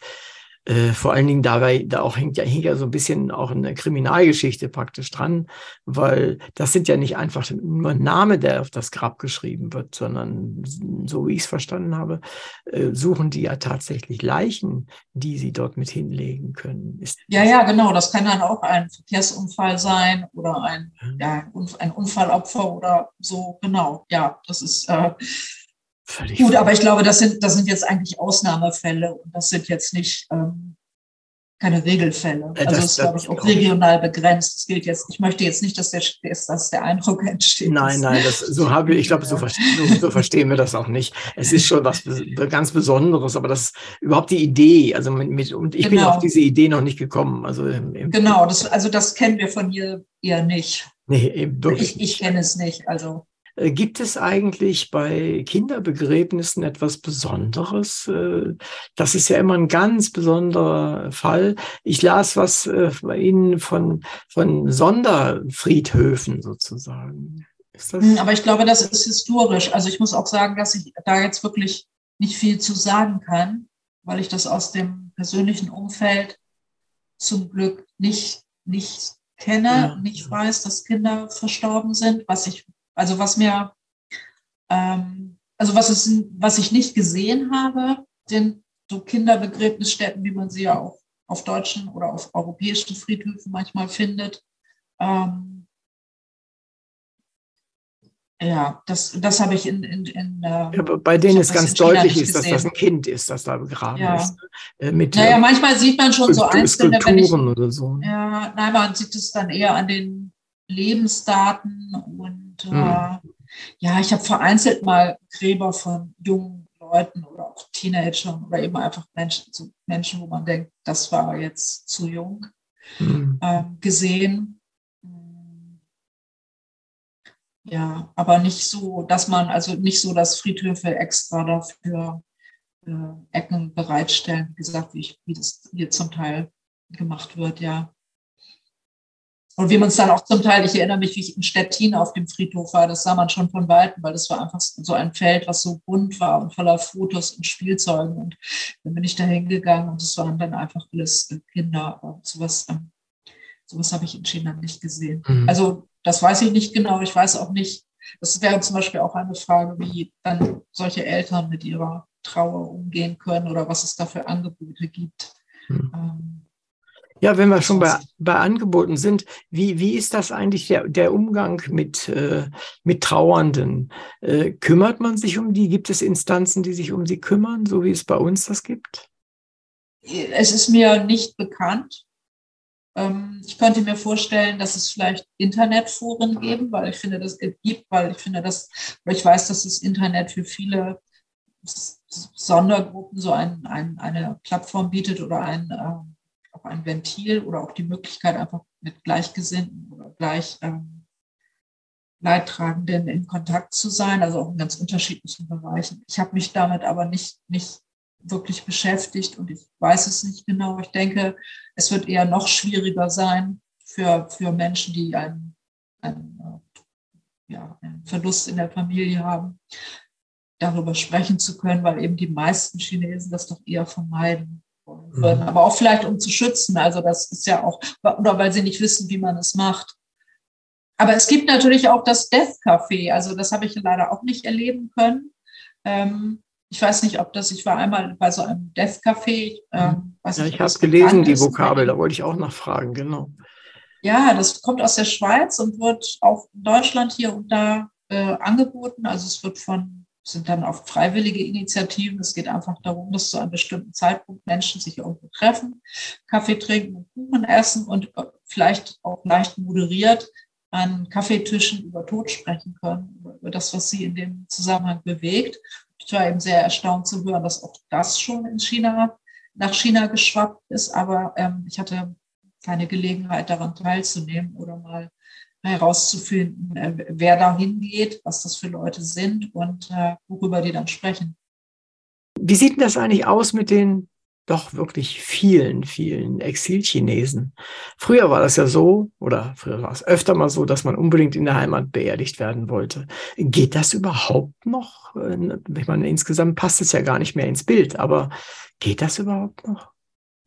Ich glaube, das geht sogar eher. Also es gibt, ähm, in Shanghai war ich ja gar nicht, aber ähm, es ist ja ganz interessant, dass also Ausländer, die in China leben, sich in der Regel nicht in China bestatten lassen können. Es sei denn, man hat äh, Verwandte, also genau, aber man könnte nicht sagen, ich habe jetzt 20 Jahre hier gelebt. Äh, oder man, also man hat eigentlich nicht die Wahl. In der Regel muss man, müssen, müssen äh, Ausländer entweder als der Leichnam oder kremiert ausgeführt werden. Ja. Und ähm, ja, aber ich glaube umgekehrt, also Auslandschinesen dürfen schon auf bestimmte Friedhöfe oder in äh, Urnenhallen äh, sich bestatten lassen und nach Hause kommen. Das stimmt. Das, ist aber schon. seltsam. Wie ist die Logik dahinter? Was denken Sie? Dass ein Chinese Recht auf seine Heimat hat. oder jeder Chinese. Mhm. Mhm. Verstehe, ja. Ja, ist denkbar, ist denkbar. ist, ich hätte es nicht erwartet. Ich hätte jetzt gedacht, naja, die erst recht nicht. Äh, sind ja schließlich weggegangen oder sowas und äh, erst recht ja. nicht. Erstaunlich, hätte ich nicht gedacht. Sie sprachen es vorhin schon kurz an und ich kann mich nicht erinnern, dass ich es im Buch gelesen hätte. Wie sind denn die Ansprachen bei Begräbnissen oder bei Trauerfeiern gestaltet? Bei uns gibt es ja so eine bestimmte Art und Weise, mal abgesehen von dem christlichen Inhalt, äh, der eventuell dabei ist. Aber es werden ja, wird über die, die Menschen gesprochen, es wird über ihre, ihre, äh, ja, über ihre Leistungen gesprochen und über ihre Freuden und was weiß ich was. Erstens, wer redet eigentlich? Wer darf reden? Und B, äh, was sind so die normalen Inhalte, die Sie erlebt haben? Ja, das ist eine sehr interessante Frage. Ähm also nach der Gründung der Volksrepublik wurde ja auch vor allen Dingen in den Städten ähm, diese ähm, die, die Abwicklung von Trauerzeremonien wurde aus den Familien herausgenommen und wurde der, der Arbeitseinheit oder dem Betrieb übergeben. Mhm. Und dadurch wurde das Ganze relativ formell und unpersönlich. Und in der Regel, also wenn wir jetzt von Menschen ausgehen, die in der Stadt wohnen, in einem Betrieb gearbeitet haben, hat dann jemand vom Betrieb, von der Gewerkschaft oder eben also jemand vom Betrieb über diesen Menschen gesprochen und eigentlich seine, ähm, seine, seine Arbeitslaufbahn ähm, runter, runtergelesen oder runter erzählt. Mhm. Es gibt, nach meiner Erfahrung, gibt es wirklich sehr wenig Persönliches. Also jetzt, so wie ich das in, in Deutschland oder auch in Bremen erlebe, dass immer mehr Menschen versuchen, persönliche Trauerfeiern zu gestalten und es auch Bestatter gibt, die das ähm, ermutigen oder den Menschen Ideen geben, was sie machen können, dass auch wirklich Freunde ähm, reden oder die freien Trauerredner, die ja auch immer mehr auftreten. Ja. Das sehe ich in China noch nicht so. Also es ist alles wirklich sehr durchformalisiert und sehr, ähm, also wenn ich denke jetzt an die Städte, da ist es dann eher kurz, knapp, bisschen, bisschen steif, ein bisschen formell. Ja, es können schon auch mal, mal Freunde sein, denke ich, die was sagen. Und das kann auch jemand der aus der Familie sein, aber es ist schon eher sehr ernst und sehr formell. Sie haben es ja schon mal hier und da so ein bisschen erwähnt, die Individualität. Einerseits ist es ja so, wenn das übergeben wird an die, an den Arbeitgeber, äh, mehr oder weniger, und zwar vielleicht nicht überall, aber im Prinzip. Und andererseits die Individualität. Ähm, nimmt ja auch immer mehr Formen an, letztendlich in China, soweit ich das beurteilen kann. Wie ist das mit der Begräbnisgeschichte? Wird oder der, der Trauerfeier? Hat da zum Beispiel die Witwe oder der Hinterbliebene wirklich die Möglichkeit zu sagen, meine Frau, mein Mann wollte aber, dass das und das passiert? Wie, wie hier sagen, ein bestimmtes Musikstück gespielt wird oder sowas. Geht das ja, das gibt es, das gibt es, glaube ich, schon. Also mein, mein Mann hat zu, äh, seine zur Trauerfeier seines Vaters auch, ich glaube, Beethovens an die Freude spielen lassen. Und nachher mhm. kam dann ein, ein Bekannter auf mich zu und sagte, also das hätte er ja noch nie gehört zu einer Beerdigung. Also ah, ja, doch, das ist natürlich schon möglich. Ähm, ja, also äh, do, doch, es ist schon möglich, aber es ist einfach vielleicht Ich glaube, also das ist ja wie hier. Also meistens ist man nicht wirklich so vorbereitet darauf, dass jemand stirbt. Ja. Es ist ja auch noch etwas mehr in China so, dass gerade jetzt alte Leute nicht unbedingt darüber sprechen oder jetzt noch weniger als hier selber ihre Vorbereitungen treffen. Mhm. Ähm, und dann ist es eigentlich die Situation, die man auch kennt. Also es stirbt jemand und man ist eigentlich erstmal in einem Schockzustand und man ist nicht vorbereitet und dann, man hat auch nicht viel Zeit, es muss immer alles so schnell gehen und dann macht man einfach das, was irgendwie alle machen, was, ähm, ja, was man kennt. Wenn man was anderes will, dann muss man vielleicht sich schon das vorher darüber Gedanken machen. Ich glaube, das ist ein Prozess, der jetzt vielleicht auch erst einsetzt. Also mhm. zumindest gab es ja, oder es gibt jedes Jahr im April, wenn das Totengedenkfest ist, gibt es in den Medien Berichte über Bestatter und über Friedhöfe, also ganz unterschiedlich. Mhm. Aber einfach sehr auffällig, dass Anfang April werden irgendwie Journalisten losgeschickt, irgendwas zum Thema äh, Toten, Tod und Bestattungskultur mhm, zu machen. Verstehe. Und da gab es auch mal einen Bericht von einem Pekinger Bestattungsinstitut am Barbauerstamm Friedhof, die gesagt haben, ja, wir haben jetzt zunehmend äh, Nachfragen nach individuelleren Bestattungen und Zeremonien. Mhm. Also ich denke, dass, aber das ist eben die Hauptstadt und das fängt jetzt vielleicht so langsam an und äh, da muss man natürlich, je mehr Leute mal sowas erlebt haben und gesehen haben oder es vielleicht auch aus dem Ausland erfahren, desto mehr werden das dann auch mal nachfragen oder das anders machen wollen. Mhm. Also es ist nicht so, dass es nicht möglich ist. Ich glaube nur einfach, dass zum Teil so die Idee, dass man das machen kann, und das ist ähnlich wie hier, noch nicht so etabliert ist. Im Endeffekt, man kann es ja machen, wie man will. Also ich denke, selbst wenn man die Trauerhalle in der Regel nur eine halbe Stunde oder eine Stunde mietet, wenn man das will, kann man auch sagen, wir wollen die drei Stunden haben. Mm, verstehe. Äh, vielleicht darf ich noch mal auf äh, so eine Stadt wie Hongkong zurückkommen. Das ist ja nun schon, schon seit Ewigkeiten, wenn man so will, eine Sonderstadt. Ähm, für, auf mich machte sie immer einen, einen sehr, ja, zweiseitigen Eindruck. Auf der einen Seite fand ich sie sehr westlich und auf der anderen Seite aber auch sehr chinesisch. Wie, wie sieht denn das? Haben Sie eine Idee, wie das dort aussieht und vor allen Dingen, wie sieht das jetzt aus, nachdem äh, sie zurückgegangen ist an das chinesische, an die chinesische Regierung?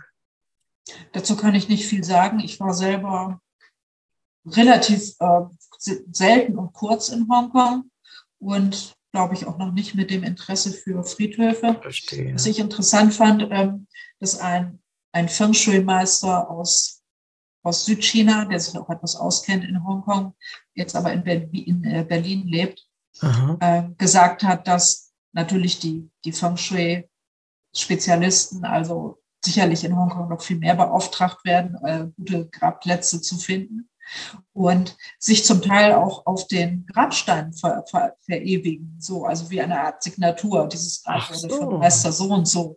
Äh, das ist ja äh, bestimmt. Also das, das fand ich interessant, konnte ich aber nicht nachprüfen. Mhm, verstehe. Das ist überraschend. Also das ist für uns jedenfalls, aber für mich ist das sehr. Ja. Das ist schon sehr strange. Das ist fast, ja, das ist einfach strange. Okay, aber wieder was gelernt. Es gibt ja in, in China hm, sicherlich nicht weniger äh, hm, Arbeitsunfälle tödlicher als bei uns zum Beispiel.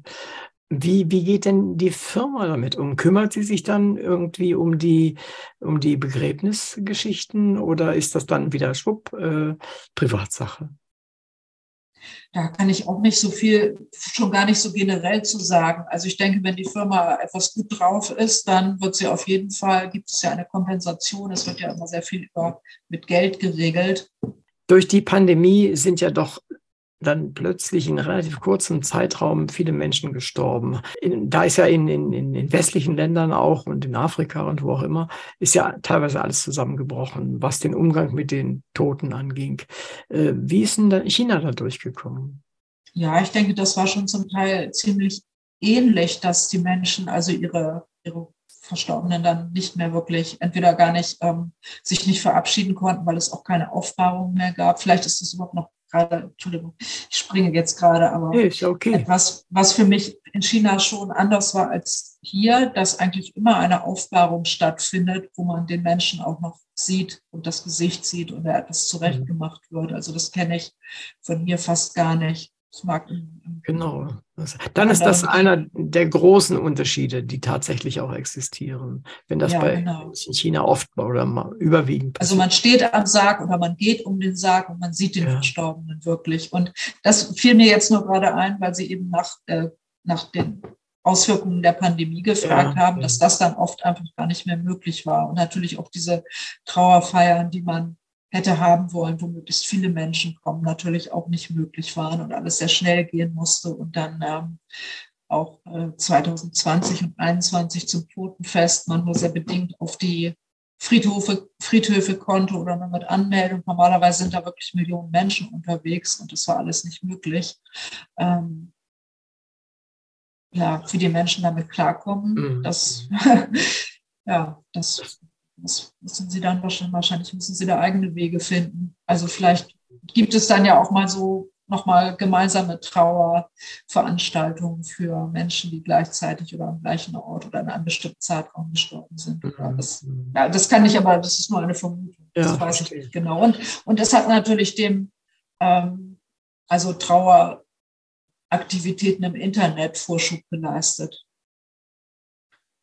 Also auch eben für Menschen, Menschen, die nicht zusammenkommen konnten, dann hat man wahrscheinlich wenigstens auch im Internet eine Gedenkseite gehabt und konnte da symbolisch Papier verbrennen, digitales Papier, Papier oder Angehörige und Freunde konnten sich da irgendwie, da irgendwie zusammenkommen. Da sind wir dann schon bei dem digitales Papier verbrennen und äh, das ins Netz einstellen. Wie sieht das denn aus? Ich meine, Sie haben eine ganze Abteilung äh, oder, oder Kapitel geschrieben darüber mit dem Geschäft, mit den Trauerfeiern und, und Begräbnissen. Bei den vielen Menschen, die da jährlich sterben, ist das ja auch kein, kein kleiner Wirtschaftszweig. Haben Sie Einblick, wie gut das alles läuft oder äh, wie, wie, wie seriös das immer alles ist?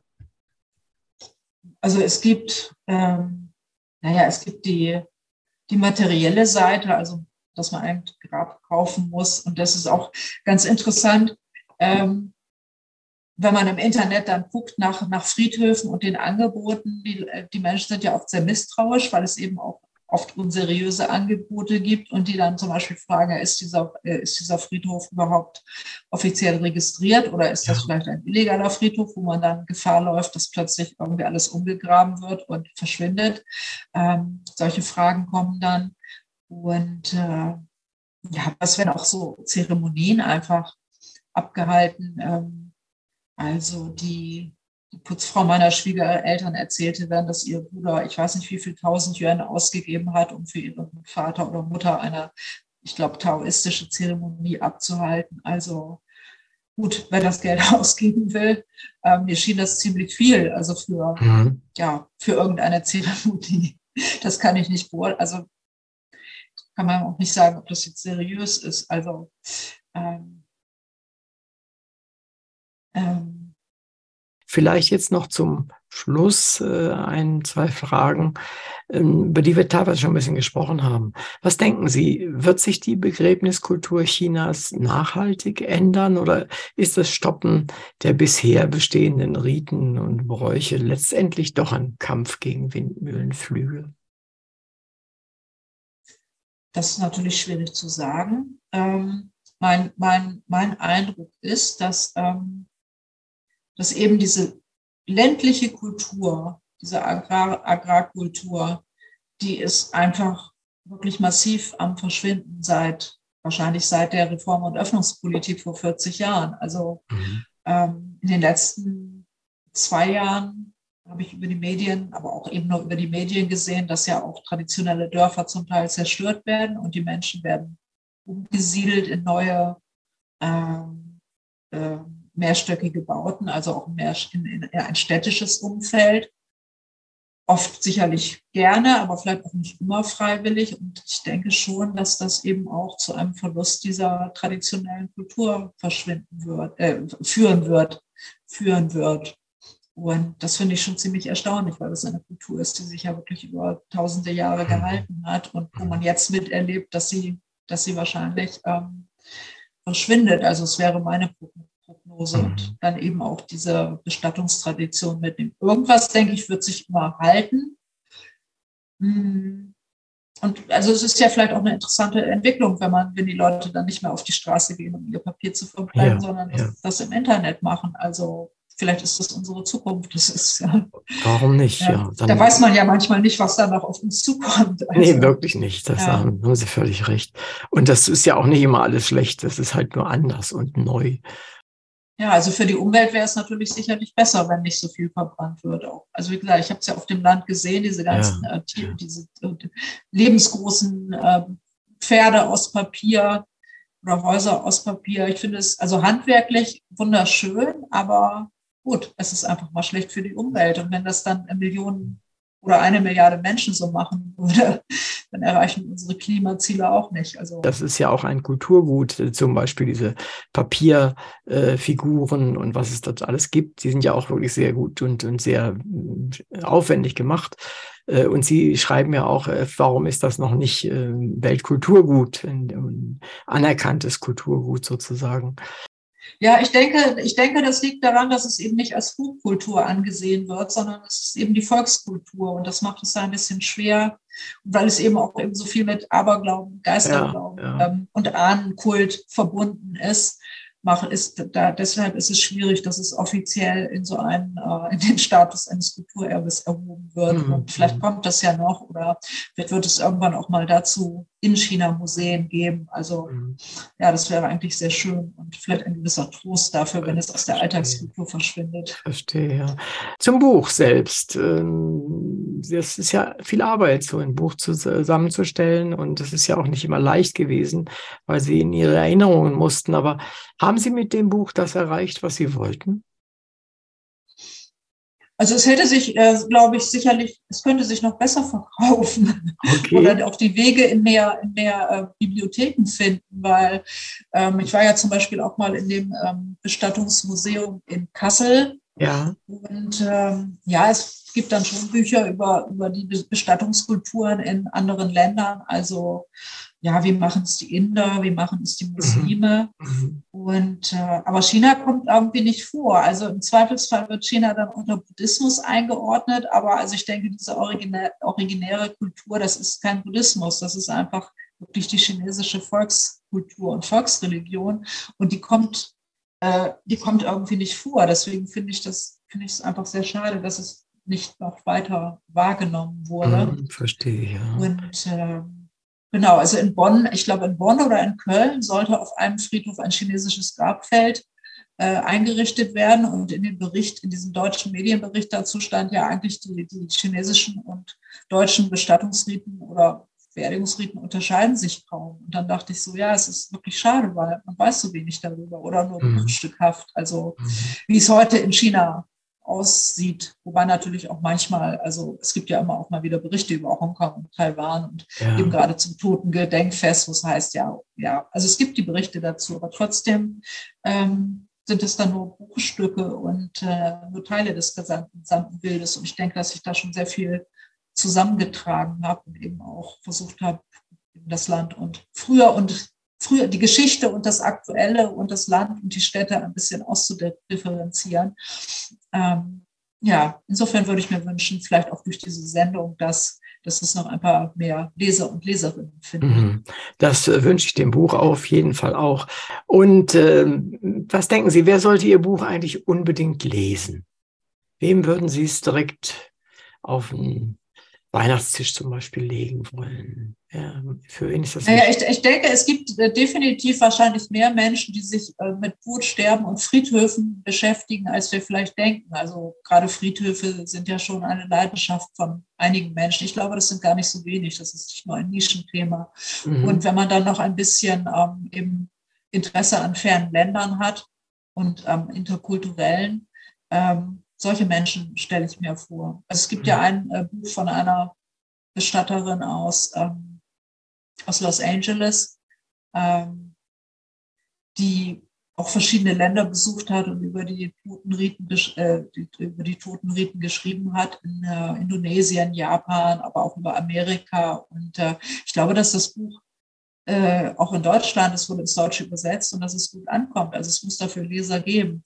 Und in China hatte sie eben überhaupt nicht erwähnt. Also China war einfach noch so ein weißer Fleck. Ich finde auch mhm. im Moment natürlich China, wir hören sehr viel von Politik und das ist natürlich auch, ist das Thema. Mhm. Aber also für jemand, der lange in China gelebt hat, ist China einfach auch immer noch viel mehr. Also ja, zum Beispiel auch dieser Aspekt der Kultur, der auch mit Politik zu tun hat, aber jetzt nicht mit der großen internationalen mhm. Politik und eben auch mit dem Leben der Menschen, mit dem mit den Fragen, mit denen sie sich auseinandersetzen müssen. Und dann mhm. ist die Frage mit dem Tod und wie ich, das wissen wir ja, das betrifft einfach alle. Insofern ähm, Richtig. Könnte eigentlich theoretisch die Leserschaft sehr breit sein. Ja, also ich wünsche es ihr auf jeden Fall, äh, dass äh, Ihnen auf jeden Fall, dass das äh, noch ein bisschen anzieht. Wo Sie das sagen, muss ich, äh, muss ich vielleicht, kann, wollte ich noch eine Information, ist mir gerade noch eingefallen, ja, dass gerne. es einfach auch als Sinologe ähm, oder als Schriftkundiger unheimlich dankbar ist, auf die chinesischen Friedhöfe zu gehen, weil oft die Grabsteine sehr, sehr ausführlich beschriftet sind. Ja. Also auch mit Lebens, mit kurzen Lebensläufen der, äh, der Personen, die da liegen oder mit ihren, äh, mit ihren Leistungen oder was sie in ihrem Leben vollbracht haben. Und äh, also es gibt definitiv oft mehr zu lesen als nur den Namen und, mhm. und das Geburts- und das, äh, das äh, ja, Sterbedatum. Sterbedatum. Also das macht es auch nochmal wahnsinnig interessant, da da, dahin zu gehen und gerade auf diesen Märtyrerfriedhöfen oder Revolutionsfriedhöfen, über die wir jetzt noch nicht gesprochen haben. Richtig. Aber oft stehen auf Grabsteinen wirklich ganze Geschichten drauf und das ist noch mal viel reichhaltiger, als ich das hier kenne. Liebe Hörerinnen und Hörer, danke, dass Sie wieder dabei waren. In der heutigen Sendung war Maja Lindemann mein Gast. Wir sprachen über ihr Buch Letzte Dinge. Es ist ein Buch über ein ernstes Thema, den Tod und was man mit dem Leichnam des Menschen hinterher macht oder machen sollte. Es ist aber kein trauriges Buch. Es ist das Verdienst der Autorin, dass sie die Lesenden auf klare, unsentimentale Weise zu dem Wissen führt, wie man in China mit Tod und Begraben umgeht. Unglaublich viele interessante Details werden vermittelt. Gleichzeitig lernt man viel über die Denkweise vieler Chinesen zum eigenen Tod, zu ihren verstorbenen Ahnen und über Geister, Riten und Gebräuche. Mag man auch hier und da manches fremd oder sogar absonderlich finden, so schwingt doch im Hintergrund die alle Menschen verbindende Frage, was geschieht am Ende mit mir? Mögen die Antworten im Detail auch sehr unterschiedlich sein. Der Geist des Trostes, der Fürsorge und der Wunsch des Es geht irgendwie weiter sorgen dafür, dass die Sorge um Verstorbene überall auf der Welt einen nicht unwichtigen Teil unseres Lebens einnimmt. Die Autorin weiß aus eigener Anschauung, wovon sie spricht und führt uns gut durch das Thema, ohne zu dramatisieren ohne zu bagatellisieren, aber gleichzeitig nicht ohne Empathie und den Wunsch, die Lesenden zu unterhalten. Für mich ist es ein Buch, das ich empfehlen möchte. Nicht nur denen, die sich für China interessieren, sondern auch den Menschen, die sich für das Ende ihres Lebens und den Teil danach interessieren. Das sollte eigentlich doch für alle sein, oder etwa nicht? Ich bin Uwe Kulnig vom Literaturradio Hörbahn und sage vielen Dank, dass wir heute viel über Ihr Buch, den Umgang mit dem Tod in China und auch Sie selbst erfahren durften. Auch im Namen unserer ZuhörerInnen sage ich Ihnen, liebe Frau Lindemann, herzlichen Dank für das Buch und Ihre Mitwirkung bei dieser Sendung.